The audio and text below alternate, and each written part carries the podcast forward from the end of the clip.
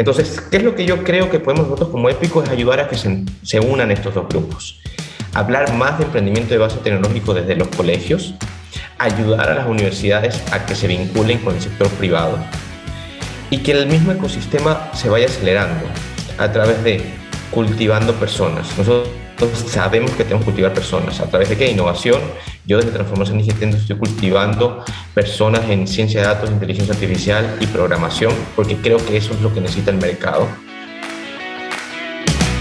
The Network que es posible llega a ustedes gracias al auspicio de Farmacéutica La Santé, tu genérico, tu vida.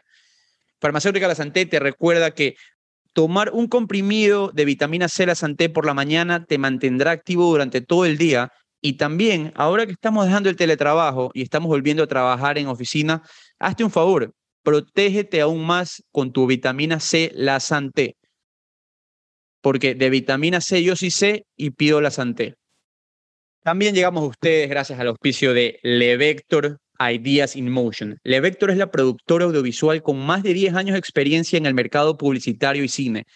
Sabe lo importante que es para las marcas generar buenas ideas, pero lo más importante es que sabe cómo plasmarlas.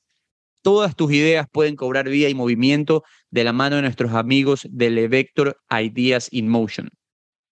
Si quieren saber más de Levector, pueden visitar su página web levector.com y ver todos los servicios increíbles que ellos ofrecen. The Network C también es posible y a ustedes gracias al auspicio de Escuela SM. Escuela SM es la empresa líder a nivel nacional en capacitar a estudiantes en marketing digital y redes sociales, con más de 2.000 alumnos certificados.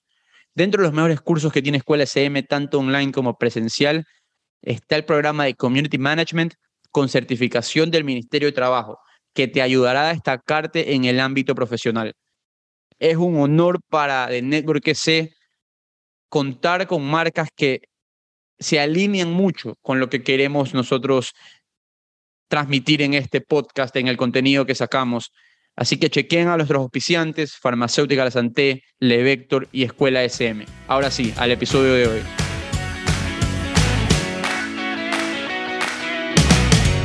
Bienvenidos a The Network S, episodio número 71. Muchas gracias por estar con nosotros nuevamente. Soy Mario Larrea y junto a Eduardo Molestina conversamos con personas de alto impacto para conocer sus logros, derrotas, pensamientos y acciones para poderlos aplicar a nuestro día a día.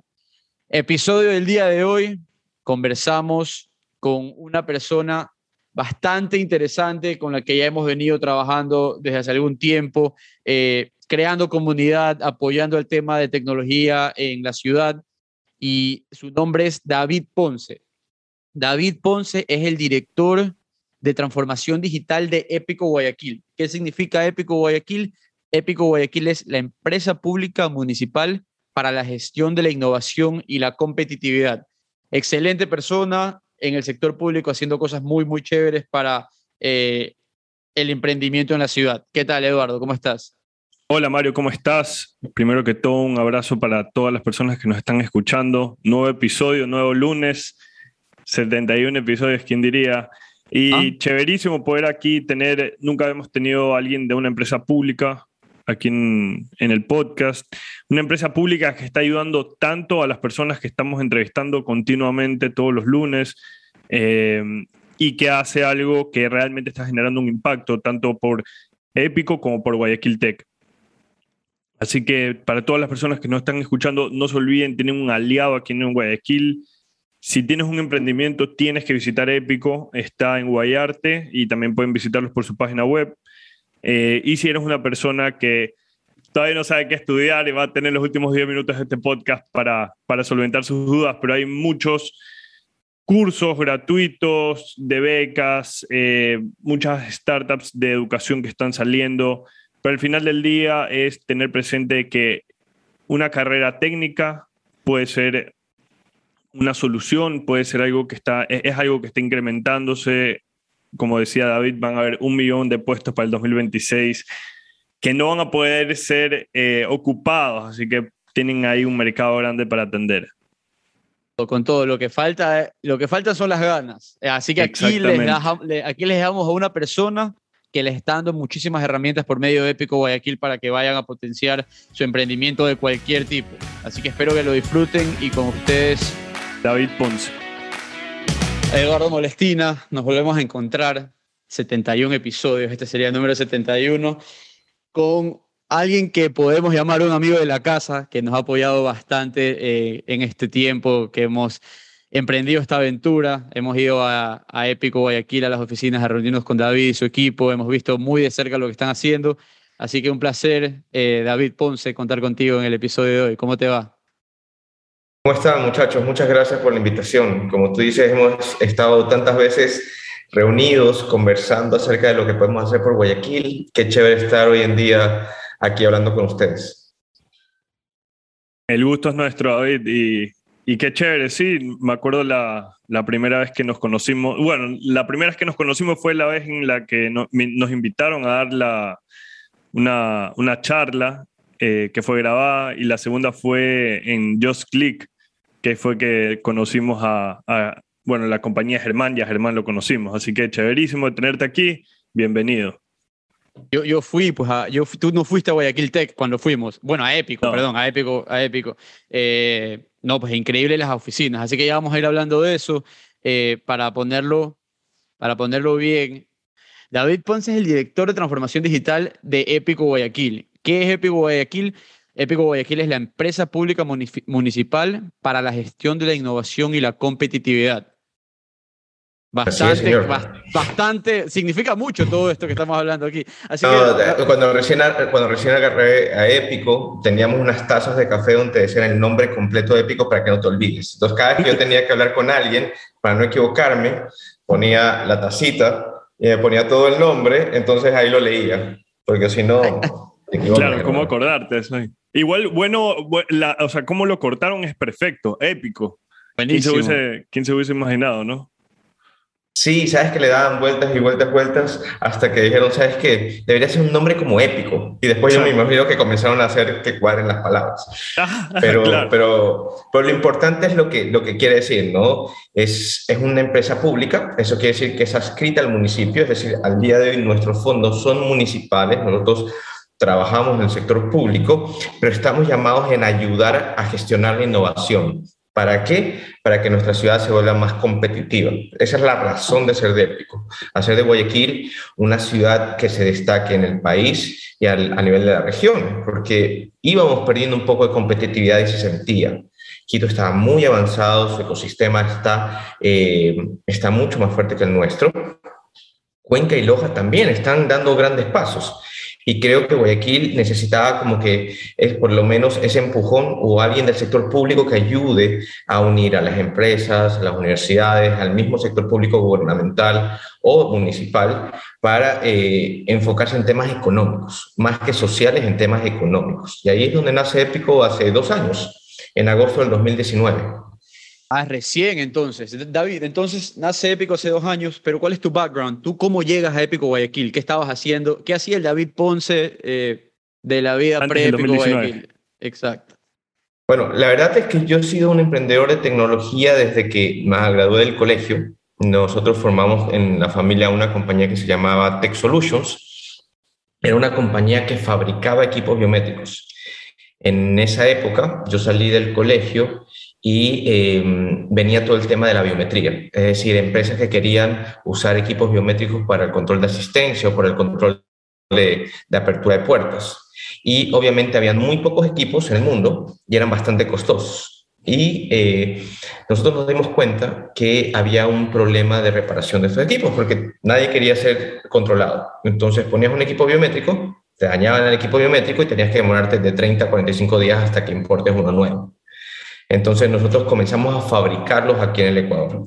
Fabricábamos la placa electrónica, fabricábamos el software para, para controlarlo y nuestro primer cliente fue eh, en ese entonces Bachagnon, porque como ellos tenían que controlar a cerca de 2.000 personas, este, que recogían las basuras y ellos rayaban los equipos, los hacían pedazos, pues necesitaban un partner local que les ayude con soporte. Entonces ahí nosotros vimos un, una posibilidad de, de, desarrollar electrónica ecuatoriana, software ecuatoriano, y ahí nos metimos. Y esa compañía la tuvimos como por cerca de 15 años, por cerca de 15 años, crecimos bastante. Yo te diría que una de las razones por las que me uno a Épico fue por haber tenido ese background de desarrollo de tecnología local, por creer en la tecnología local, en que se puede desarrollar aquí, se puede competir, pero que sí necesitas esa mano de una empresa como Épico para a lo mejor irte hacia afuera o entender quién puede ayudarte con la inversión, quién te puede conectar con, con el mercado. Y esa fue una de las razones por las que me, me, encantó cuando me, me, propusieron ser director de transformación digital. Es decir, chuta, yo hubiera querido que haya un épico en mi época. Claro, eh, totalmente. yo me hubiera encantado ir a un épico donde podía aprender desde, desde cómo, cómo, qué necesito para emprender, qué necesito para crear un negocio, cómo, cómo hago un canvas, cómo, cómo valido mi modelo de negocio. Yo hasta, te digo que hasta hace un par de años, este, yo no sabía que había esa, esas facilidades. Tú lo terminas haciendo como el buen guayaquileño empíricamente, ¿sí? Comienzas a crear y lo único que haces es lanzarte a vender. Este, y esa yo creo que es una de las cosas interesantes. Cuando, cuando tú ves por qué Quito tiene, y, en el, y, en el, radar de Buen Trip, tú te das cuenta que hay 260 emprendimientos de base tecnológica en el país. Y en Guayaquil hay 42. Y en Quito hay ciento y algo. Pero tú te das cuenta que aquellos que salen en el radar de Buen Trip de Guayaquil ya son casi empresas consolidadas. Es como que los guayacos no nos vamos a ver, oye, ¿quién va a invertir en mi negocio? No, voy a hacer un pitch y voy a conseguir fondos internacionales. No, tú te lanzas con una idea, le comienzas a vender a tus panas, le comienzas a vender a tu familia, armas tu empresa y sigues. Entonces yo creo que esa es una de las cosas que, que a veces me pongo a pensar, los startups en, en Quito hay muchos que están todavía en papel, están todavía validando su idea. Hay muchos startups más consolidados en Guayaquil, pero yo sí creo que era necesario una, una empresa pública que esté aquí para ayudarnos.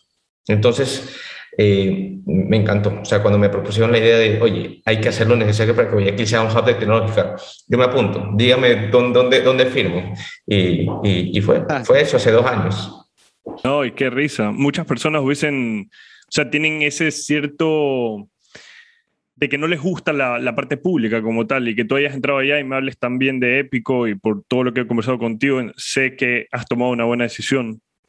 O sea, yo no sabía que era tan complicada el sector público. te voy a decir. Eso, en cualquier ahora lado. Ahora sí me doy cuenta. Ahora sí me doy cuenta que, que, que ejecutar desde el sector público es complicado y lo entiendo, porque no son fondos tuyos. Exactamente. Entonces tienes que justificar porque vas a usar fondos de otras personas. Pero bueno, realmente es un buen reto y, y me encanta. A mí me encanta. Cuéntame algo, tú estabas trabajando en el, sector privado en esta empresa familiar. Eh, ¿Qué pasó? ¿La, la dejaron? Eh, cuando cuando comenzó, cuando comenzó eh, el, el, primer, el primer gobierno de Correa, nosotros tuvimos un impacto buenísimo porque éramos desarrollo local y realmente había política pública para mejorar y facilitar la compra desde el sector público al sector privado desarrollado localmente. En compras públicas te beneficiaban si tu producto era fabricado en Ecuador. Y nosotros crecimos muchísimo. Te cuento que nuestro equipo biométrico estaba en Carondelet. Estaba, eh, a mí me tocó instalarlo en, en, estas puertas que eran, son históricas. Yo decía, donde daño con el taladro, o sea, porque tenías que llevar a eso. Entonces, era patrimonio, era patrimonio cultural donde tú estabas taladrando. Entonces, este, pusimos y para entrar a la oficina del presidente estaba nuestra huella digital. Era producto local, nacional. A mí me tocó ir a tomar la, la, la, la, huella del presidente en ese momento, a Rafael Correa. Son, cosas chéveres. Este, en ese momento. En ese momento, exactamente. Pero, pero claro, y, y mira que funcionó, porque nosotros estábamos picados, porque no podíamos entrar a la presidencia y mandamos una carta y le dijimos que era el colmo, que si nosotros éramos fabricantes locales, no nos permitan poner la presidencia. Y nos contestaron. Nos contestaron, o sea, nos contestaron, nos pidieron cotización y, vendimos, o sea, sin, sin nada raro. Y, y después, como estábamos en la presidencia, eh, instalamos el Ministerio de Relaciones Laborales y como toda la gente que tenía que ver acerca de recursos humanos del sector público iba al ministerio, después comenzaron a preguntar acerca de nuestros productos, porque decían, oye, si lo tiene el Ministerio de Relaciones Laborales, quiere decir que está validado. Entonces nos fue bastante bien. Fuimos una empresa que comenzó a tener, ya tener, teníamos 25 desarrolladores, desarrollo local, vendíamos aquí, vendimos en Colombia, pero después esa, nunca migramos a enfocarnos al sector privado nuevamente como no iba tan bien el sector público, no volvimos a venderle o enfocarnos más en el sector privado. Y cuando el gobierno comienza a decaer y te exigen a ti servicios de mantenimiento, o sea, a mí se me hallaba un equipo biométrico en Loja, yo tenía que mandar un técnico enseguida, preguntar después, porque no quieres quedar mal, porque hay contratos. Y poco a poco la empresa se fue deteriorando. Yo creo que ahí, es, ahí son esos momentos difíciles que pasan emprendimientos cuando ya quieren ser empresas y te comienza a, golpear esa, esa, falta de personal especializado que debiste haber tenido en algún momento. Como buena empresa familiar, como buen emprendimiento, no tienes grandes planes, trabajas del día a día y eso termina, tarde o temprano te termina golpeando. Y ahora está al mínimo necesario, pues yo ya me desentendí un poco eh, de la empresa, está a cargo de mi papá, seguimos desarrollando tecnología, porque eso es lo que le gusta a mi papá, eh, pero poco a poco debilitado, ¿no? Mm. Pero con la ilusión en algún momento también de volver a, a, desarrollar tecnología, que es lo que me encanta. Totalmente. Oye, pero esas son las historias que, o las experiencias que, que también resaltamos aquí en el podcast, que no todo es color de rosa, ¿no? O sea, siempre hablamos de tal persona levantó tanto capital o tal empresa fue vendida a, tal, a tanto valor, pero son los emprendedores, son los emprendedores que emprenden por segunda o tercera vez los que mayor veces tienen éxito, porque ya saben de no cometer los errores que se cometió en el pasado. Y eso es lo que tú decías, que acá el, guayaquileño se lanza muy rápido a emprender, y es por eso es que hablamos aquí nosotros con emprendedores guayaquileños que tienen 30 años y han tenido ya cuatro emprendimientos, por ejemplo. Entonces ya, ya, ya van con la experiencia al cuarto y en el cuarto la pegan. Eso, eso es bastante interesante. Sí, y, es un tema, ¿no? Porque eh, a mí me encantaría, y es una de las cosas que estamos motivando desde Épico, a, no, no corto plazo, pero a mediano plazo, es que si queremos ser un país que tenemos un gran nivel de emprendimiento y queremos que, que, que, salgan adelante, hay que dar una segunda oportunidad a los emprendedores, porque la primera vez es muy difícil que la llegues a pegar. Es más, si, si, si la pegas la primera, probablemente no has aprendido lo suficiente y te vas a caer más duro. Así, así lo pienso yo. O sea, ahora te dicen comienza rápido, equivócate barato y arranca nuevamente. Los emprendedores de antes, los empresarios de antes, se lanzaban con todo y si tenían que vender el carro, tenían que, que hipotecar la casa para que crezca la compañía, lo hacían. Entonces, yo sí creo que, que esa cultura emprendedora tiene que ir también ya con un tema estratégico, ¿no? Y hoy en día ya hay muchas posibilidades donde aprender sobre eso, para no, no arriesgar todo el patrimonio familiar. Pero, por ejemplo, y cuando nosotros arrancamos con el tema de la venta de hardware y software, después migramos a la renta de servicios, que es mucho más rentable. Es decir, como la fabricación de los equipos era, era, era bastante económica al desarrollarlos aquí, ya pudimos ponerle a los equipos comunicación celular, Bluetooth, Wi-Fi, y ya no vendíamos los equipos, vendíamos el servicio de control de asistencia. Los alquilaban. Exactamente, te vendíamos por persona controlada. Y eso, mm, o sea, es, es un, era el mismo negocio, si te das cuenta, es el mismo equipo, software, pero yo iba donde un cliente y donde antes tú querías venderle un equipo y un software y te tirabas seis meses hasta que te acepten por la barrera de entrada, por la, eh, por la parte, eh, eh, el costo inicial de arrancar ese proyecto versus venderle un servicio es mucho más rápido. Y ahí sobrevivió la empresa, porque ya no tenías que tener, ya no tenías que vender, sino que tenías que rentar un servicio. Y ahí con Pontífico, con Oscar, que ustedes lo estuvieron hace poco, yo la primera vez que le fui a contar que yo fabricaba esto aquí no me creía. Entonces le mostré, le dije, mira, y podemos conectarnos con tu sistema y, y, nos abrió la puerta. O sea, Oscar es un tipazo. Eso también es bacán, como todas las personas que tenemos en el podcast se van interconectando. Y eso te habla también de lo pequeño que es el ecosistema de tecnología en Guayaquil. Eh, pero a ver, David, sector privado, tecnología y ahora al sector público, del cual tanto se habla que los tiempos son totalmente diferentes. ¿Cómo ha sido tu experiencia en Épico? Y, y si es que Épico es diferente, ¿es porque Épico fue concebido para ser diferente o ustedes lo han hecho diferente con el equipo que tienen? Mira, yo creo que eh, si tú ves Épico, nosotros arrancamos 14 personas sentadas en una mesa como si fuera un coworking dentro de una oficina del municipio. No teníamos oficinas. Este, el primer año, desde que nosotros arrancamos hasta que nos dieron el espacio que ustedes conocieron, este, éramos 14 como que la primera camada de Épico. Más de la mitad veníamos del sector privado, no conocíamos cómo trabajar en el sector público, pero teníamos esa exigencia de resultados. Entonces era una buena mezcla, era una buena mezcla de sector público que te ayuda con los procedimientos a hacer las cosas correctamente, a llenar todos los documentos que tiene que llenar, y las personas que manejábamos proyectos veníamos del sector privado. Entonces, nuestra, nuestro, cuando tú vienes del sector privado, uno de tus primeros problemas es el presupuesto. Cuando vienes del sector público, el presupuesto está siempre y cuando tengas buenos proyectos. Entonces fue un cambio y, y realmente que sí trabajamos a, otro, a otra velocidad porque sí somos un poco más ágiles y también somos más pequeños, ¿no? Nosotros somos un poco más pequeños que a veces un departamento del municipio. Claro. menos personas. Cuéntame algo. Eh, cuando viene este nuevo proyecto 2019, que no tiene más de dos años, algo que, digamos, yo al menos no lo había escuchado anteriormente, que el municipio iba a hacer un proyecto para para, ayudar a los emprendimientos. Lo había escuchado en otros países, en, Chile es bastante, es bastante reconocido. Estaban 14 personas sentadas en una mesa y cuáles fueron los, cuáles fueron los pasos que siguieron para convertirse en lo que hoy día es épico, con esta, las instalaciones, con todo lo que han logrado hacer, tantos programas. 14 personas, ¿qué decidieron? ¿Cuál fue la primera decisión? Claro, en ese momento decidimos dos líneas de trabajo. Una era sobre el emprendimiento, sabíamos que teníamos que tener un centro de emprendimiento. La pregunta era sobre qué. Es decir, tú tienes programas en Chile, tienes Ruta N en Medellín, donde son programas de emprendimiento de base tecnológica o innovadores. Ahora, nosotros o nuestra idea era ser una especie de ruta N aterrizado a Guayaquil, con el presupuesto de Guayaquil y obviamente con todas las restricciones que teníamos. Pero en el camino te toca eh, afrontar una pandemia, un problema primero, si te das cuenta, a nosotros arrancamos en agosto del 2019, en octubre se viene el primer paro. En octubre del 2019 se viene el primer paro con el tema de la gasolina de, de la presidencia de Lenín Moreno.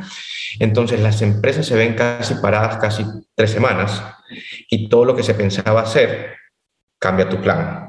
¿sí? Entonces viene ya un, primer grito de, de, desesperación de gente que estaba perdiendo empleo. ¿sí? Entonces nos tocó hacer un programa de emprendimiento que no margine a los emprendimientos de base o de sobrevivencia.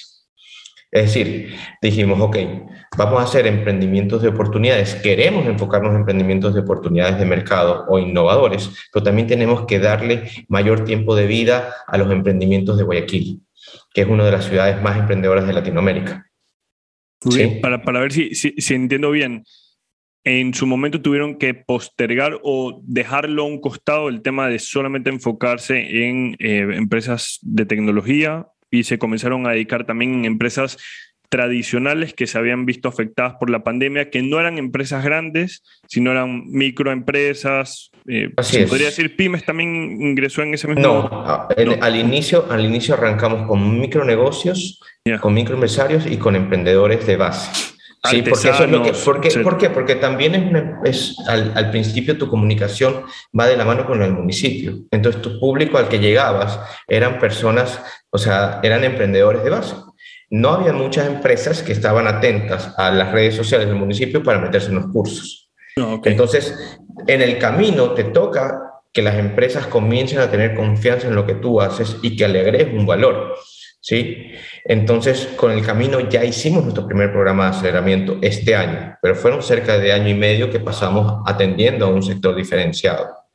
¿Sí? Y por ejemplo, de la masa de emprendedores o ciudadanos, ya tenemos 20.000 personas que han pasado por Épico, algún programa han tomado con nosotros en el emprendimiento. Y ya tenemos 7.000 emprendedores que están registrados en nuestro programa base que se llama Soy Emprendedor. ¿Sí? Y, cuéntame algo, porque eh, claro, efectivamente, y esta es una pregunta más personal eh, hacia lo que tú creías en ese momento, pero es, te abren las puertas en Épico esta eh, oportunidad de poder contribuir y dar un impacto social a Guayaquil en algo que te gustaba, que es el tema de tecnológico, tema de emprendimiento.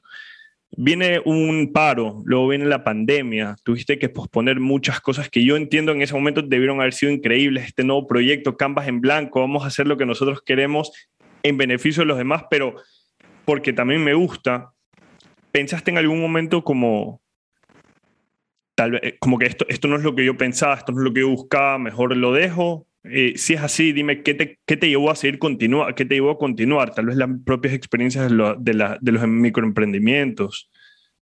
Mira, este, yo no creo que en ningún momento dije, chuta, creo que me equivoqué. O sea, en, en, algún momento sí se te pasa por la cabeza este, cuando, cuando, tienes que, cuando la burocracia misma no te permite hacer cosas que tú sabes que está bien y que tú sabes que, tiene, que, que, le estás haciendo un cambio a tu ciudad, pero no tienes el contexto, probablemente el marco teórico o, o los antecedentes documentales para probarle a alguien. ¿sí? Y decirle, oye, hay que hacer programas de inteligencia artificial, inteligencia artificial para la ciudad. O sea, hay, cuando había esas preguntas a veces te chocan, pero nosotros cuando arrancamos yo te decía que lanzamos con dos ideas, ¿no? Uno era emprendimiento, había una directora de, de, emprendimiento, y otro que era lo que me dieron a mí, eh, o sea, fue un caramelo para mí, porque al primer, al, al, a los primeros meses que yo estaba, dijeron, David, tú estás encargado de Smart City. Tú vas a, a liderar a Guayaquil en la ciudad inteligente. Yo dije, maravilloso. dije, ok, vamos a levantar información, vamos a ver cómo estamos en indicadores, vamos a ver cómo están las universidades, con las carreras de tecnología, los profesionales, las startups, las empresas de desarrollo. Yo dije, maravilloso. Y yo pido fondos en ese momento al municipio para hacer un, un, levantamiento de información y una hoja de ruta hacia los proyectos que nos iban a llevar a Guayaquil, eh, un Smart City en 5, 10 años. Okay. ¿ya? Me dan el presupuesto.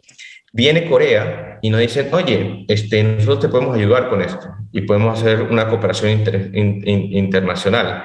Y yo, Corea maravilloso. O sea, viene Corea, sí, el país Corea, viene. Corea, Corea, eh, Corea con su departamento comercial aquí en, en, en, Ecuador se contacta con nosotros, saben que nosotros íbamos a manejar el tema de, de Smart City y nos dicen, mira, nosotros te ayudamos, nos llevamos gente del, de la Dirección de Tecnología o de todo el municipio, si ATM, Corporación Ciudadana, las personas que tú creas indicadas, y nos vamos a Corea un mes para que aprendan cómo nosotros hicimos allá y cómo montamos una ciudad inteligente. Wow. Y firmamos el convenio. Y el primero, el primero de abril del 2020 ya estábamos armando cuándo, cuando nos vamos de viaje. Yo estaba diciendo, oye, está helado, ¿cómo voy a hacer si está muy frío y todo eso? Y se viene la pandemia y ¡tarrac! ¿Ya?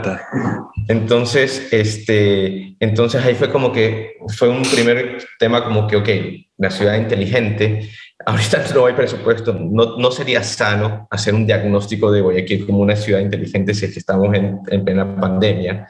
Y comenzamos a ver cómo apoyar a empresas de tecnología. ¿sí? Entonces ahí cambió un poco el, el, percepto y Ciudad Inteligente ya fue a parar a la Dirección de Tecnología del municipio, con una estrategia un poco más grande de ciudad a largo plazo. Entonces ahí nos tocó pivotear, por lo menos desde Épico, decir, ok, David, ¿ahora qué te vas a, a dedicar? Yo le dije, a lo que vine, a ayudar a emprendimientos de base tecnológica, a vincularlos con las empresas y, este, y a crear la comunidad de tecnología de la ciudad de Guayaquil. Eh, más o menos, entonces ese fue el concepto con el que fuimos a trabajar el 2020. Cuando eh, pensando, ¿no? ¿Dónde entra Épico en, en todo el tema empresarial? Eh, ustedes, como, como gobierno, como alcaldía, sirven también muchas veces de conector entre alguien que está buscando algo, eh, alguien que está buscando ya sea aprender, vender o simplemente conocer a alguien de otra compañía, por ejemplo. Ustedes están ahí en el medio, pero ustedes tienen eh, la facilidad de que son un ente del, de la alcaldía. Cuando ustedes llaman, cuando ustedes cogen el teléfono y llaman a Coca-Cola y le dicen, ¿sabes qué, Coca-Cola? Queremos hacer esto aquí, o llamas a cualquier otra empresa, apóyame con esto acá. Me imagino que les contestan el teléfono. ¿Qué, ¿Cuál es esa apertura que has recibido tú desde el sector privado? Sí, o sea, eso, eso, eso yo te diría que es, es maravilloso. O sea, hasta ahora tú llamas, dices que eres parte del municipio, que eres parte de EPICO, de la Dirección de Transformación Digital, y te permiten hablar. Eso desde el sector público es una maravilla, porque el resto déjamelo vi. O sea, a mí déjame la primera llamada y yo les vendo el concepto de EPICO, yo les vendo lo que queremos hacer, porque eso es lo que yo hacía en el sector privado, convencer a la gente de proyectos. Entonces, eso sí ha sido maravilloso. El networking que se puede llegar a hacer desde un sector público es muy bueno. Eh, pero, este, pero tienes que usarlo para bien, ¿no? O sea, claro. todo lo que nosotros hemos hecho hasta ahora, como tú lo dices muy bien, épico, no debe ser eh, aquel que ejecute, Sí, eso Ruta N lo tiene clarísimo también. O sea, no es el que épico va a ser de aquí en adelante todos los programas de ciencia de datos, todos los programas. No. La idea es que conecte y catalice, es decir, conecte y acelere las cosas, cree una reacción. Ahora, hay, hay, muchos tipos de emprendedores, como tú estabas diciendo, eh, emprendedores base, que me gustó cómo, los describen, emprendedores base, eh, hay emprende, emprendimientos de supervivencia, emprendimientos eh, pymes, hay, bueno, de todo. Ustedes le tienen que llegar a todos estos emprendedores. ¿Qué tipo de programas tienen para cada grupo? ¿Cómo, cómo diversifican sus programas? Sí, nosotros tenemos ahorita un solo programa que se llama Soy Emprendedor. Este, que, este programa que Soy Emprendedor no distingue del tipo de negocio, del tipo de emprendimiento que tú eres simplemente te da una metodología de trabajo y tú vienes con una idea. Al principio te da un, tema de los pilares del emprendimiento para que sepas que, pues, como tú lo decías, no es todo eh, color rosa, así como el matrimonio nuevo de Mario. Este, no todo es color de rosa, este, sino que, que, sabes que vas a tener cosas en el camino que tienes que estar preparado para, eh, para sobrellevarlas de la mejor manera, ¿no? Este, y de ahí, con Lean Canvas, vas generando los diferentes bloques para presentar tu modelo de negocios. Entonces, eh, cualquier persona, ya sea que tenga una app con inteligencia artificial o que tenga las empanadas de la esquina, puede llevar su modelo de negocio hacia ese, hacia ese modelo de, de, de Link Campus. Y te damos soporte financiero, de marketing y estratégico. Mientras sigue ciertos programas en línea, este, hay webinarios, hay clases ya grabadas, hay talleres presenciales. Y lo que nosotros te ofrecemos con Épico es que en cuatro meses tú puedes tener tu, tu modelo de negocios validado. Ya si te da plata o no te da plata es diferente, pero tú tienes validado. Y de ahí te podemos ayudar con canales de ventas. Eh, ah, validado, validado por ustedes. O, no, validados por el mercado. o sea, te mandamos, te mandamos a hacer, por ejemplo, tenemos emprendimientos de las cosas más sencillas, ¿no? Oye, tengo una línea de bisutería nueva que es orgánica y es maravilloso, la marca, todo bonito, ya chévere, anda a vender al, terminal terrestre. Te damos un espacio para que vendas en el terminal terrestre y valides tu producto. Y cuando le cuentes a ellos la experiencia de tu producto y qué es lo que tú estás diciendo, vas a venir y te a decir, oye, ¿sabes qué? 8 de cada 10 no les importaba que era orgánico mi producto. Lo que querían saber era si era más barato o más, o, o, o más caro, etc. Entonces, de esa manera puedes validarlo. Nosotros con Oscar Plaza en el 2020, para el primero de mayo del 2020, Oscar nos permite usar eh, la plataforma de, Mercado 593. Ah, ok. Gratuita. Ya. Y tú te das cuenta ahí la capacidad de, eh, de alcance que puede tener una herramienta como estas, gratuitas para los emprendedores, pero la diferencia entre un emprendedor y otro. Nosotros tuvimos emprendedoras que vendieron de 6 mil a 7 mil dólares mensuales en la herramienta en pandemia.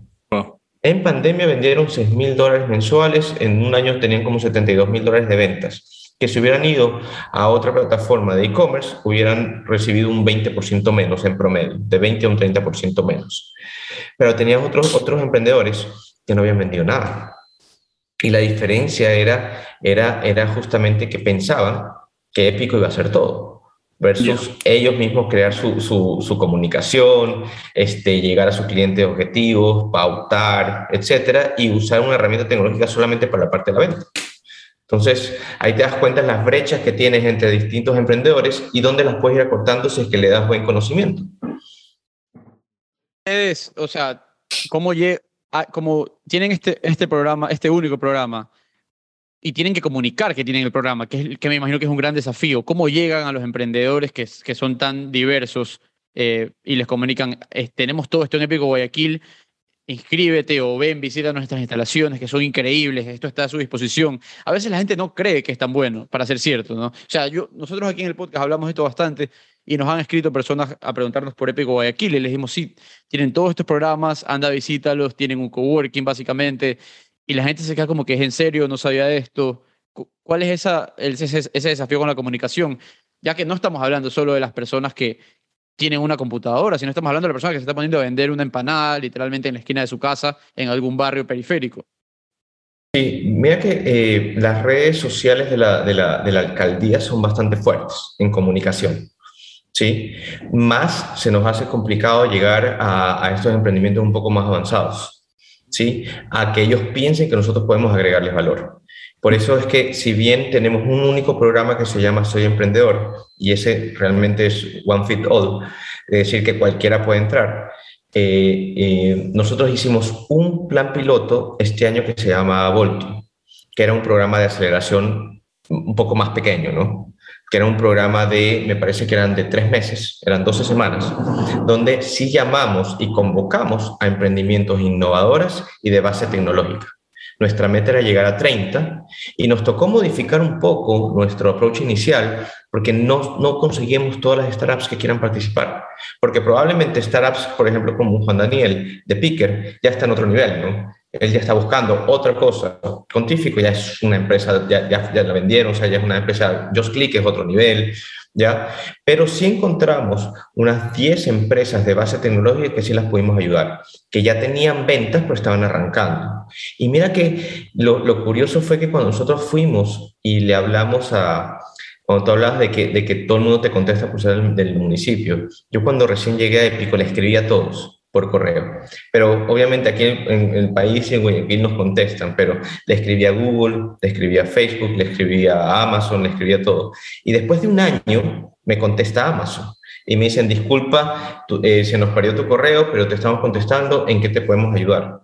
Y, les y justo coincide con que sacábamos Voltio.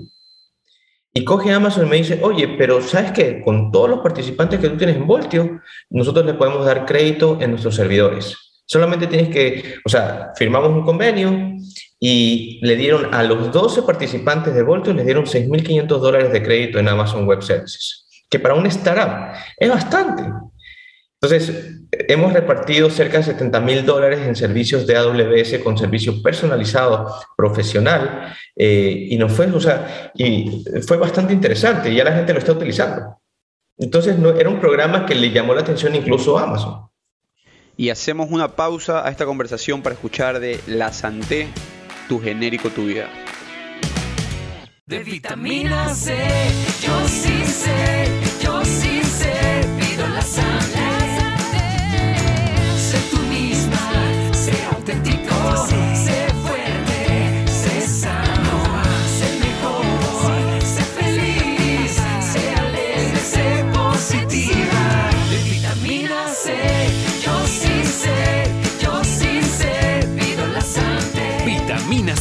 La Santé, tu genérico, tu vida. Levector, Ideas in Motion. Cuán importante es que las ideas o historias no se queden en papel. Nuestros amigos de Levector tienen muy claro eso. Por eso siempre buscan la mejor forma de darles vida y ponerlas siempre en movimiento. La productora audiovisual con más de 10 años de experiencia en el mercado publicitario y cine. Levector, Ideas in Motion. Hablando del tema de Voltio como tal, eh, yo vi que ustedes hicieron ahí como 130, 100, hay más, un poco más de 100 emprendimientos salieron de Voltio, ¿verdad? No, la verdad es que, que ten- creo que teníamos algunas personas que se inscribieron, pero solamente pudimos aceptar a 30. Solo pudieron aceptar a 30 participaron por, por, por, por Voltio. ¿sí?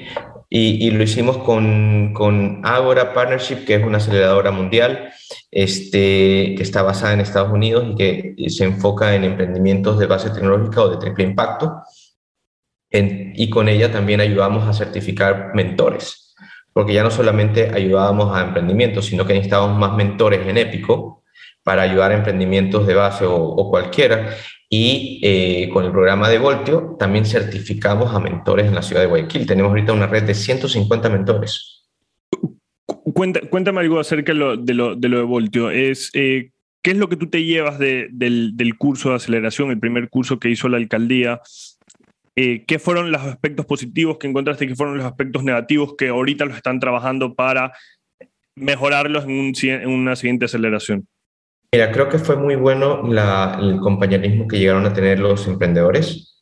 Se encontraron muchos en la misma etapa o algunos otros que ya habían pasado por la etapa inicial y comenzaron a compartir sus experiencias y, y eso les ayudó muchísimo. Tuvimos emprendimientos que se unieron o, o emprendimientos que ahora son cliente eh, proveedor Ya. ¿ya?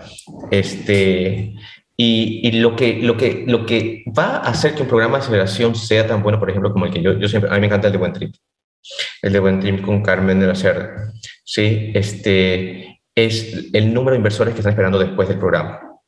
Ya. Creo que eso le falta a la ciudad de Guayaquil, esa cultura de inversor ángel es algo que en algún momento se tuvo y se perdió la costumbre porque trataron muchos emprendimientos sin forma de ir a conseguir este financiamiento y los inversionistas ángeles se cansaron de recibir gente.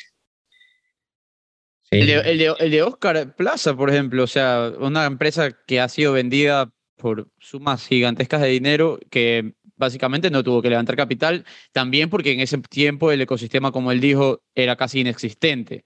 Entonces, ahora con todo, ahora que ya se da la conversación, que, que si bien no hay un buen trip, eh, un buen trip hub en, en, Guayaquil, hay algo impulsado por el municipio y así el sector privado lo va, lo va a ir cogiendo. Entonces, habiendo dicho esto, ¿Qué ves que está pasando en el sector tecnológico en tema, como estábamos hablando aquí, startups, el levantamiento de capital, que tú digas, me da esperanza que en Guayaquil las cosas van a mejorar, ya que Quito y Loja, por ejemplo, están bastante avanzados y no te imaginarías que esas dos ciudades le saquen tanta ventaja a Guayaquil en un tema de tecnología? Sí, o sea, están bastante avanzados en el tema de, incluso inversionistas, ¿no? Este, pero ¿qué creo que va a pasar? Creo que la gente está hablando más del tema. En Guayaquil se está viendo casos de éxito. Eh, eso motiva a nuevos jóvenes a, a, crear nuevas empresas o startups. Creo que Épico va a ayudar a que la comunidad tecnológica se una con la comunidad emprendedora y de ahí vienen buenos equipos, porque lo que nos pasa es que tenemos muy buenos técnicos o muy buenos emprendedores, pero no se juntan. O sea, si tú lo ves a Oscar, es un empresario es una persona brillante, pero no es la persona que te va a ir a programar algo. Juan Daniel. Juan Daniel tampoco, Juan Daniel era abogado. Obviamente después le gustó y aprendió algo de programación y, y, y sabe lo suficiente como para, que no le, como para entender a, a, su, a su CTO y que no le vea la cara, pero tampoco es que es programador. Tienes otros casos como, como Luis Loaiza, que Luis Loaiza sí es un genio desarrollador, pero también le abrió, la, le abrió su camino a la parte de negocios. Entonces, ¿qué es lo que yo creo que podemos nosotros como Épico es ayudar a que se, se unan estos dos grupos? Hablar más de emprendimiento de base tecnológico desde los colegios, ayudar a las universidades a que se vinculen con el sector privado y que el mismo ecosistema se vaya acelerando a través de cultivando personas. Nosotros sabemos que tenemos que cultivar personas. ¿A través de qué? Innovación. Yo desde Transformación Digital estoy cultivando personas en ciencia de datos, inteligencia artificial y programación, porque creo que eso es lo que necesita el mercado. ¿Sí? Y, y cultivando comunidades. Ustedes eh, de Network han sido de los primeros que se unieron a Guayaquil Tech. ¿Sí? Eso es una comunidad cultivada por Épico, donde lo único que hicimos fue, oigan, ¿por qué nos sentamos todos a tomar unas cervezas y vemos cómo podemos, no resolver, pero cómo podríamos, sin, sin gobierno, sin, sin leyes, sin financiamiento externo, solamente con las personas que estamos aquí, qué podríamos hacer para facilitar a que pasen las cosas? Y eso así fue Guayaquil Tech.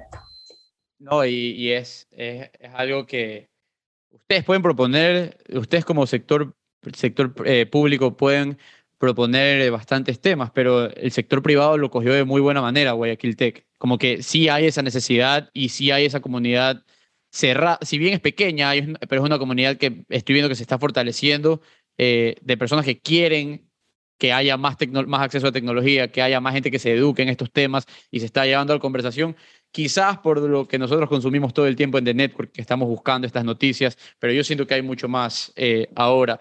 Pero hablemos de Guayaquil Tech. ¿Cuál es ese fin que tiene y, y esa hoja de ruta que, están, que se está planeando por medio de Guayaquil Tech? Eh, ¿qué, ¿qué, están sí, tratando de Guayaquil, Tech está tratando de resolver esta, esta disfunción entre comunidades de tecnología de Guayaquil. Es decir, cada comunidad estaba trabajando por sí sola, no trabajaban en conjunto, no tenían un apoyo del sector privado específico o del público y venían de la pandemia, es decir, donde las comunidades que habían estado creciendo orgánicamente, pues tuvieron que poner en par. Y la gente lo que veía era por Zoom y poco a poco las comunidades se van desapareciendo. Entonces, lo que dice Épico, ok, creemos una comunidad paraguas para las comunidades de tecnología de Guayaquil y le vamos a brindar infraestructura y logística. Es decir, no te preocupes por el sitio, ven a Épico y da, da, las charlas aquí. No te preocupes por la comida, nosotros vemos cómo nos conseguimos los sponsors y hemos tenido pizza y cerveza cada tercer jueves del mes desde que arrancamos y hemos tenido cerca de 500 participantes en tres meses. ¿sí? Y hemos tenido lo que antes se tuvo una sola vez en Guayaquil, que es trabajando comunidades en conjunto. Lo hemos tenido en tres meses, antes les costó eso años a las comunidades tratar de trabajar en, en, en, en unidad. ¿Sí? Entonces, realmente lo que nosotros como Guayaquil Tech ofrecemos son facilidades de logística, facilidades digitales para que se comuniquen los miembros y lo que sí estamos tratando de ayudar es a la gente que está queriendo aprender tecnología, queriendo trabajar en tecnología y aquellas empresas que los quieren contratar. Eso sí encontramos un vínculo bastante fuerte que lo estamos promocionando desde nuestras redes de Guayaquil Tech. Obviamente por los partners que tenemos, ¿no? ¿Cómo es evolucionar eso ahí? Porque con Mario siempre conversamos en, los, en los podcasts y todos llegamos a la misma conclusión. Ecuador tiene excelente talento tecnológico. ¿Cómo hace, o sea, cómo ha visto Épico desarrollar este talento tecnológico, ya sea para irse también a aprender temas de negocios, como para personas que están, no saben qué estudiar eh, o recién empezaron a estudiar, sepan que esa es una carrera que eventualmente les va a llevar a un buen futuro si lo manejan bien, ¿no? si tú dices al día de hoy, si no hay empleo, en Ecuador hay por lo menos 9.000 espacios de trabajo que no están, no están cubiertos porque no hay la suficiente gente en tecnología. O sea, ya hoy día te miden, hay 9.000, hoy, hoy hay 9.000. Y en el 2025, en la región, va a haber un millón y medio de empleos que no van a estar satisfechos. ¿Sí? Entonces, si tú al día de hoy estás saliendo del colegio y quieres saber qué vas a aprender, aprende a programar te toma nueve meses, de seis a nueve meses, si después no te gusta, ábrete otra cosa, pero aprendiste a tener criterios, a resolución de problemas, aprendiste tecnología y aprendiste lo que viene. Después, si tú quieres especializarte en negocio, etcétera, es diferente, pero, por ejemplo, yo no sé si ustedes estuvieron a Holberston ya este, de speaker, pero No, Holberston no. Es, un, es un bootcamp eh, colombiano que... eh, que, bueno, no es colombiano. Ahorita está operado en Colombia eh, por, eh, por una fundación, Aquí- no me aquí está por Buen Trip también. Aquí Sí, también vino con, por Buen Trip. con- con- con Buen Trip vino y se han tratado de afianzar. A mí lo que me, interesa, me, me parece interesante, y esto para que lo vean las empresas, porque eso es importante que lo vean las empresas del sector público y los chicos que están viendo que van a estudiar. Con un programa de aceleración como, eh, como los bancos en Colombia comenzaron a cambiar su forma de contratar. Antes exigían títulos, ahora están esperando a la gente que sale de Holberton para que después de nueve meses ya trabaje como él, con ellos. ¿Sí? Y esto es lógico porque tú vas a la universidad cuatro años, probablemente en Ecuador, en, cuatro años después de, comenzar tu carrera profesional, recién vas a arrancar con tu primer trabajo, pues ya te compraste un carro o te casaste, ya tienes otras necesidades, necesitas un sueldo distinto, ¿ya? En otros países, tú a esa, a esa edad recién vas a comenzar a programar y necesitas lo mínimo necesario para vivir y disfrutar solo. Entonces, en nuestros países necesitamos comenzar a pensar en carreras más cortas, especialmente en tecnología, ¿sí? En programación, en seis a nueve meses tú ya estás listo para un entry level, es decir, para una pasantía o para arrancar a programar, que es lo mismo que esperan de ti cuando tienes cuatro años y medio de una ingeniería, por la falta de experiencia, ¿sí? Entonces, eh, nosotros vemos desde Guayaquil Tech, tratamos de promocionar muchísimo esto, es que la gente sepa dónde, dónde aplicar para aprender.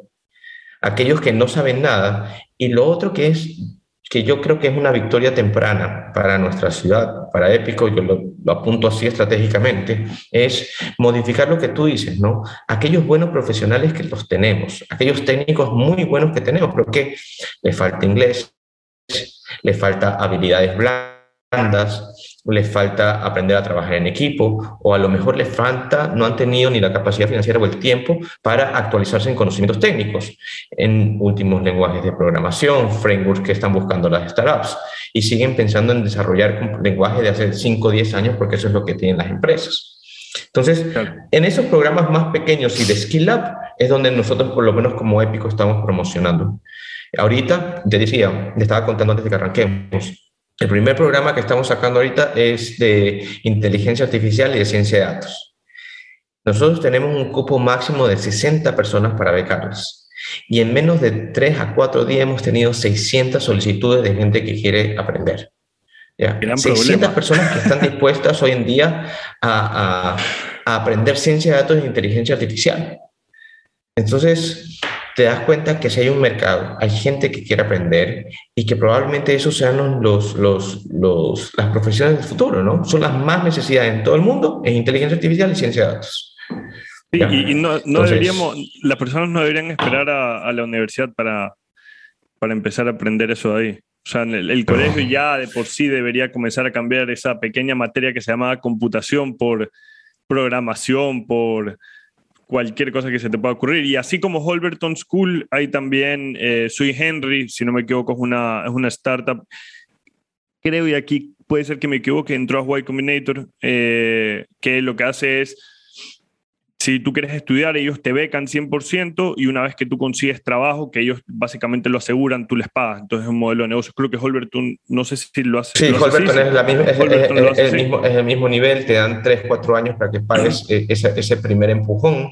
Este, una vez que tengas empleo y si pierdes el empleo, pues te para un poco el tema del pago.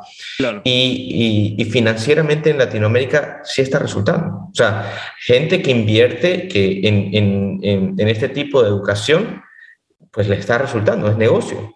Porque están reventando los bootcamps a nivel mundial y en Sudamérica un montón. Platzi, Platzi la, la otra estaba viendo Platzi, que no es bajo el mismo modelo de negocios, porque este sí tú pagas los cursos que estás haciendo, pero la otra vez leí que creo que el 80% de las personas que ingresan a Platzi ven un incremento en su sueldo del 20% el siguiente año. O sea, es una cosa de locos. Y es- O sea, si solo en Guayaquil hay 9.000 empleos tecnológicos que no están siendo cubiertos, la demanda Pero- está. pero también, y, y digamos, oferta, esto, abre, digamos. esto, esto abre al, al debate de, ¿es necesario entrar a una universidad? O, es- no. o tal vez sea encontrar plataformas como Platzi, como Udemy, que lo que tú puedes ir haciendo es escogiendo cursos, cursos específicos. Platzi sí tiene como una, un curso, o sea, como un curso que te, que te lleva durante varias materias a- a- y, y lo completas y puedes salir programando. Eh, el otro era... Yo te digo, yo te digo, si tú lo piensas estratégicamente, si tú lo piensas, porque esto no es de gratis, ¿no? Esta- este, eh, Google no te ofrece los cu- cursos gratuitos porque sí. A Google le conviene que tú no tengas un título, o, a las empresas de tecnología les conviene que tú no tengas un título porque eres más barato, ¿sí? Pero en, en- en nuestros países que son en vías de desarrollo, que hay tanta gente que no tiene una oportunidad de la universidad, que no tiene la oportunidad de trabajar y estudiar, sí es una opción para arrancar. De ahí que tú te formes profesionalmente, creo que siempre va a ser bueno que tengas un título, porque cuando, cuando, cuando yo estudié la ingeniería, las materias bonitas eran 3, 4, el resto eran de relleno, que no te aportaban, pero después cuando tú tienes criterios ya profesionales, sí te, sí te sirven, sí te ayudan un poco, ¿ok? Pero al día uno que tú estás salido del colegio y tú no tienes otra oportunidad, o sea, o apuntaste a la, empresa, a la, a la universidad pública, y si no te, no, te, no te cogieron, te toca quedarte de brazos cruzados, sí es una opción. Y, ¿Ya? y- y otro, Eh, otro tema es que también tengas el tiempo para poder trabajar y estudiar, porque sabemos que, al menos aquí en Ecuador, yo me atrevería a decir, yo pasé por eso, o sea, muchas personas no tienen la opción de decir, oye, quiero estudiar y te pasas cuatro años estudiando sin trabajar. Aquí es muy común que las personas hagan, si te quedas estudiando dentro del país, sales de 18 años a trabajar y luego a estudiar. Como te empiezas trabajando en las vacaciones, luego entras a la universidad. Pero, Eh, pero para que veas lo poco práctica que es la universidad, que tienes que estar por cuatro años en la universidad aprendiendo cosas que no te sirven para nada en el día a día de tu trabajo, para ganarte un título y después te salen con el chiste de la tesis, es para simplemente cobrarte más plata. Entonces, sí hace mucho más resultado cuando te quieres meter en algo tecnológico que es práctico a meterte en algo como programación. O sea, yo, yo no soy una persona que sabe programación, pero, por ejemplo, en mi caso personal, que terminé mi carrera de Derecho, la universidad no me enseñó absolutamente nada sobre mi práctica del derecho. Todo lo he aprendido trabajando. Y es, y es una pena, porque tú sales y pagas miles de dólares en una universidad para luego venir y decir, ¿sabes qué? Todo lo que me enseñaron era teoría que queda por ahí en la nebulosa que muchas veces no aplicas. Entonces, esa es mi, esa es mi crítica que yo tengo con el sistema universitario, que pienso que todo, todo sigue cambiando, pero el sistema universitario y el sistema educativo en sí no ha cambiado desde hace 2000, O sea, 2000 años. po- pon- ahí- ponte a pensar, y, y yo te decía, yo cuando estudié en la UES, yo fui de las primeras, de las primeras, eh, de, las primeras, de los primeros graduados de tecnología y sistemas de telecomunicaciones en la UES. Es decir, la, fui la primera promoción, me parece. Así de viejo soy, pero bueno. pero, pero a mí, ¿qué me sirvió? Yo tenía una empresa familiar, pero me tocaba sacarme la mano en trabajo. Es decir, este, no teníamos una empresa formada, estábamos arrancando. Yo era el que soldaba, o sea, yo ponía cautín, placas y yo era lo que soldaba. En esa época hacíamos un equipo biométrico al mes y yo me demoraba hasta cortando las cajas y haciendo todo. Después ya tenías más y fuimos fabricando más, después mandamos a hacer las placas en otro lado, etcétera. Pero yo aprendí a trabajar y me servía ir de la mano con la, con la carrera, lo que estaba estudiando. Pero a veces yo tenía cosas más prácticas que los profesores.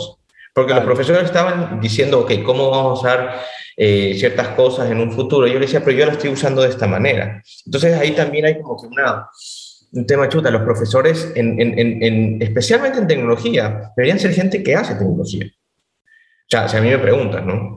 Yo, yo, yo digo, yo digo que eh, es- esto es un poco ya hablando en voz alta, pero es eh, pensando, pensando en voz alta. Pero yo, yo, yo he encontrado un problema. Yo pasé por lo mismo, ¿ya? Y aquí es un tema. Yo empecé a trabajar, luego comencé a estudiar y para mí yo siempre fui un trabajador que estudia, no un estudiante que trabaja. Siempre mi, mi foco, mi prioridad era trabajar porque si no, no podía estudiar, entonces no, no podía ser al revés.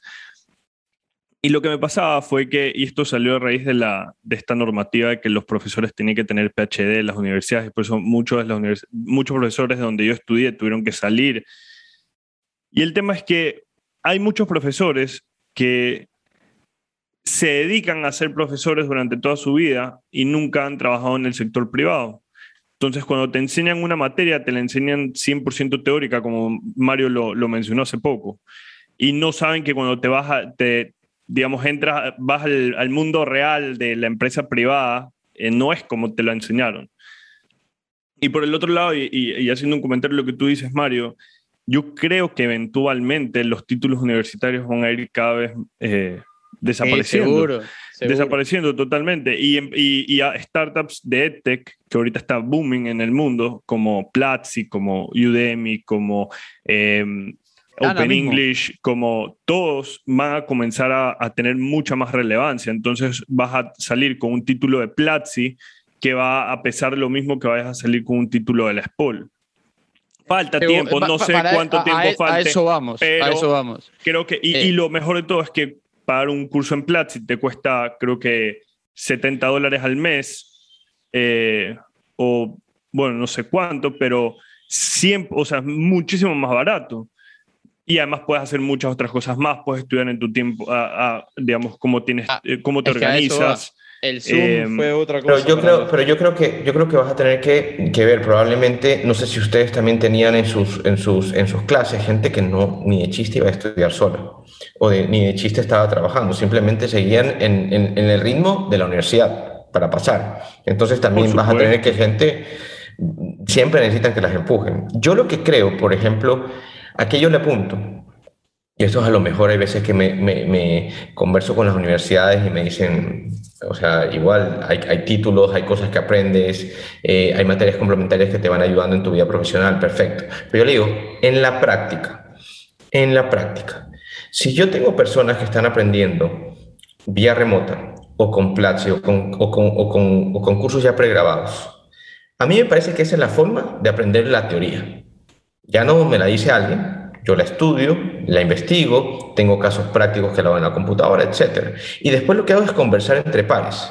Es decir, converso entre compañeros, converso con el profesor haciéndolo práctico. A mí me parece que esa es la nueva eh, forma de, de- de educarte. Porque no tiene sentido, no tiene sentido que hoy en día todo lo que tú quieras saber está en YouTube. Todo, todo, todo. todo. Si Está tú buscas, está ahí, está ahí, está ahí. Y te lleva a un link en una página para que sigas aprendiendo. O sea, todo lo que tú quieras aprender está ahí. Lo único que necesitas es una guía y después hacerlo práctico. Entonces, yo creo que por ahí va la educación. Y si a mí me preguntas en nuestro país, eh, imagínate, eh, yo, yo siempre he pensado esto como un, un sueño, ¿no? Porque tú tienes, obviamente nosotros vivimos la parte norte de la ciudad, podemos viajado, vivimos de cierta manera, pero hay gente que realmente vive familias completas con 5 dólares diarios o con, o con 20 dólares a la semana, ¿ya? Familias completas. O sea, hay gente que vive con 1 o 2 dólares diarios. Pero si a ellos les enseñáramos a programar. No, no necesitan ser ingenieros, pero digamos que en cinco años les enseño a usar un lenguaje de programación. ¿Tú puedes competir con India? Sí. Obviamente hay que ver el, el nivel intelectual, la capacidad de, de, resolver problemas que ellos pueden tener, problemas en su casa, pero, pero es un proyecto que vale la pena experimentar por lo menos. Buenísimo. ¿Qué, qué, qué ves, David? En, eh, tú has estado expuesto a tantos emprendedores en los últimos años de todo tipo. ¿Cuáles son esos desafíos más prevalentes que hay en los emprendedores guayaquileños que hacen que sus negocios no lleguen, no, no perduren, que fallen muy rápido? Eh, ¿Cuál es sí, ese O sea, yo creo que, que, probablemente ustedes, todos sus participantes, le dicen lo mismo, ¿no? O sea, que probablemente el producto no resuelva nada, no resuelva un gran problema. Ese es como que lo primero. El producto no resuelve un gran problema, entonces tu mercado es pequeño. Puede ser un mercado de nicho, pero si no resuelves un gran problema, no vas a poder seguir adelante. El equipo, ese es el segundo punto, eh, recomendar a los emprendedores que tengan equipos multidisciplinarios. Al día uno no van a tener dinero para pagar gente especializada en cada una de sus áreas. Entonces lo mejor es tener socios que crean en ti y, y, que trabajen en conjunto y que sean cada uno especialista en un área. Eso creo que es lo que, lo que beneficia. Y después, lo más pronto, métete en la parte financiera de tu empresa para no eh, estar en un hoyo muy grande y para pensar bien cómo vas a invertir o cómo vas a generar ingresos y manejar los costos. Eso yo creo que, que es algo súper importante para los emprendedores de base tecnológica o de supervivencia o, o de lo que sea. Buenas. Sí. Eh, me tengo que poner, me, me, me tengo que poner eh, aquí abogado del diablo. David Ponce, ¿qué va a pasar cuando llegue la nueva alcaldía de Guayaquil y le corte los fondos a Épico Guayaquil? O, o simplemente diga, no creo, y llegue, llegue un loco eh, a Trazapueblo que diga que yo no creo en lo que está haciendo Épico Guayaquil porque no me interesa la tecnología, sino vamos a, en vez de enseñarle a pescar a las personas, vamos a regalarle un pescado. Eh, ¿Te has puesto a pensar en eso? ¿Es algo que pasa? Eh, sí. o sea, usted, eh, la, el, el, éxito, el, el, éxito de Ruta N fue institucionalizarlo. Es decir, no politizarlo, sino institucionalizar lo que tú estás haciendo. La innovación es una institución en la ciudad, no es un tema político. Este, yo la verdad es que no, no soy mucho del lado político ni del lado público. Creo que lo mejor que puede pasar es que nos vinculemos bien con el sector privado y que poco a poco tengamos proyectos que nos hagan autogestionables por completo como Epic. Nosotros tenemos una meta de en los próximos cinco años ser autogestionables. Lanzamos un primer proyecto de parqueos inteligentes que parece una locura, pero esto viene un poco de Houston, que tenían un, un fee por el pago de los parqueos en la ciudad y ese era el fondo para la investigación de cáncer. Y tiene uno de los mejores programas de investigación de cáncer del mundo. Entonces, decimos, Guayaquil es caótico en el parqueo, ¿por qué no hacemos algo parecido, no? Y, y, y, se vinculó con un programa que alguna vez, no sé si a ustedes les conversé, pero cuando, cuando la gente viene a Épico, nosotros les, les comentamos que el primer proyecto que manejamos con Épico, gastamos creo que 15 dólares en café. Ese fue, el, ese fue nuestro presupuesto. Compramos muy buen café e invitamos a los inmobiliarios más importantes de la ciudad. Y cuando vinieron, le dijimos, ¿qué necesitan para que la ciudad se mueva? ¿Qué necesitan para invertir? Y de todas las cosas que ellos hablaban y de hacer crecer a Guayaquil por sectores, por, este, eh, por diferentes sectores de la ciudad donde podrías hacer una comunidad específica, mejorarla y después irte a la siguiente, etcétera, se encontraron en cierto sitio de la ciudad que tú podías invertir. Y el gran problema era el parqueo. Porque si yo quería invertir en Urdesa, ¿ya? Yo no podía, porque si yo hago un edificio de tantos metros cuadrados, yo tenía que después dar tantos cientos de parqueos. Mm, claro. Entonces tú le comprabas la casa a alguien en Urdesa y el de al lado ya se enteró y te quería cobrar el doble. Y en el de al lado tenías que hacer los parqueos. Entonces se crea una, una, y mira que eso termina una ordenanza pública, una ordenanza pública donde tú puedes, como inversionista, pagar por parqueo no construido. Tú puedes pagar hasta, me parece, no sé si estoy, estoy, estoy de acuerdo, puedes pagar hasta un 20% de parqueos no construidos y le pagas a la ciudad. La ciudad con ese fondo crea edificios de parqueos inteligentes en diferentes partes de la ciudad. Y esa es una forma de mantenerse como épico. ¿Sí? Este año eh, arrancamos con la ordenanza, esperamos hasta final de año tener la primera alianza público-privada de la construcción del primer edificio inteligente. Y esto te lleva a ciertas cosas, porque cuando me dijeron esto de, los parqueos inteligentes, me dijeron, David, Épico tiene que hacer la aplicación móvil para los parqueos de la ciudad. Y yo dije, no, no creo que nosotros como Épico debamos cortarle esas alas a algún nuevo emprendimiento que quiera hacer. Pero ¿qué es lo que sí podemos hacer como épico en la parte de, de desarrollo de tecnología? Es ser ese, ese, esa, esa capa conectora, así como lo hacemos en, en, en proyectos y actividades, esa capa conectora entre el sector privado y público para que otros emprendimientos se conecten y encuentren un modelo de negocio con los parqueos. Es decir, nosotros como Épico, como tenemos la conexión con el municipio, nosotros podemos validar que un parqueo es oficial, tiene permiso de funcionamiento, tiene todo lo necesario, y les permitimos a, otras, a, otras, a otros emprendimientos de base tecnológica que se conecten, para que ellos sean los que gestionen el pago o en que entren en un modelo de negocio con el parqueo.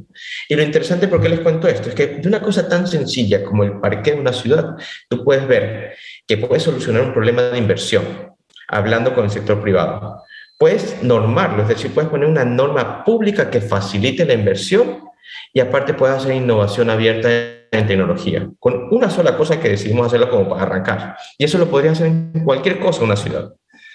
Entonces, hay que institucionalizar el emprendimiento y la innovación de la ciudad. Creo que lo que nosotros estamos haciendo al cultivar comunidades, al cultivar personas, tarde o temprano, si yo como David Ponce no estoy, estas comunidades van a sobrevivir tranquilamente. Y estos claro. hilos de conexión entre el sector público, el privado y la academia no son tan fáciles de cortar cuando ya hay negocios de por medio. Cuando ya ven que esto funciona, ya no es tan fácil de cortarlos.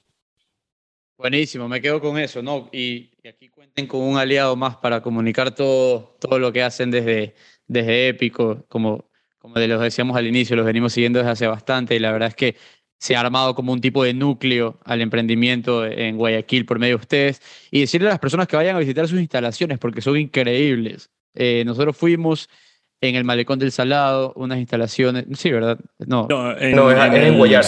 En Guayar, perdón, perdón. Nosotros fuimos y la verdad es que increíble, así que eh, invitar a las personas, pero eh, David, para cerrar y no quitarte más tiempo, ¿cómo se puede involucrar a alguien o alguna organiza organización en Guayaquil Tech? Sí, en, en Guayaquil en Tech, Épico más que todo. O, en, en, Épico, en Épico tú puedes ver todos los programas que estamos lanzando en nuestra página web y en nuestras redes, ¿no? Nuestra página web www.epico.gov.es. Ahí tienes todos los proyectos y los programas de emprendimiento, transformación digital y competitividad. Aparte, en, de lo que nosotros estamos manejando en las comunidades, tenemos Guayaquil Tech, que así como se escribe Guayaquil.tsh como tech, tenemos una página web donde estamos publicando todos los, los, eventos que, tenemos, que estamos haciendo. El, tercer jueves de cada mes tenemos charla técnica, pizza y cervezas. ¿Sí? Eso les invitamos tanto a las comunidades técnicas que quieran dar su charla como gente que quiera venir, que se inscriban y nos conversen. Ahí pueden tener conexión directamente conmigo, estamos en Meetup, pueden escribirme y adicional, este, pues pueden escribirme a mí. Yo la verdad es que soy bastante abierto para conocer nuevos startups, nuevos emprendimientos o ver en qué es lo que puedo ayudar. Increíble, David. Muchísimas gracias. Eh, ahí para las personas que acaban de escuchar eso, no pierdan la oportunidad. Epico Guayaquil está haciendo cosas increíbles, Guayaquil Tech también, así que si no sabes todavía qué estudiar, considera la tecnología como alguna de esas opciones que, que podrías escoger. David. Eh, también de decirles que, ah, que bueno, que vamos a poner todo esto en el caption del episodio, el link a Guayaquil Tech, el link a Épico, eh, el link a David Ponce, LinkedIn, así que sí, totalmente, ahí lo pueden encontrar. Increíble. Listo, David. Muchísimas gracias por tu tiempo. Como les decimos a todos nuestros invitados, muchísimos éxitos. Espero que, que nunca pare Épico Guayaquil y cualquier cosa que necesites, siempre vamos a estar a las órdenes. Gracias por tu tiempo. No, gracias a ustedes. Nos vemos. Cuídense. Espero que les haya gustado mucho este episodio. Si quieren saber más sobre The Network, no se olviden visitarnos en www.thenetworks.com.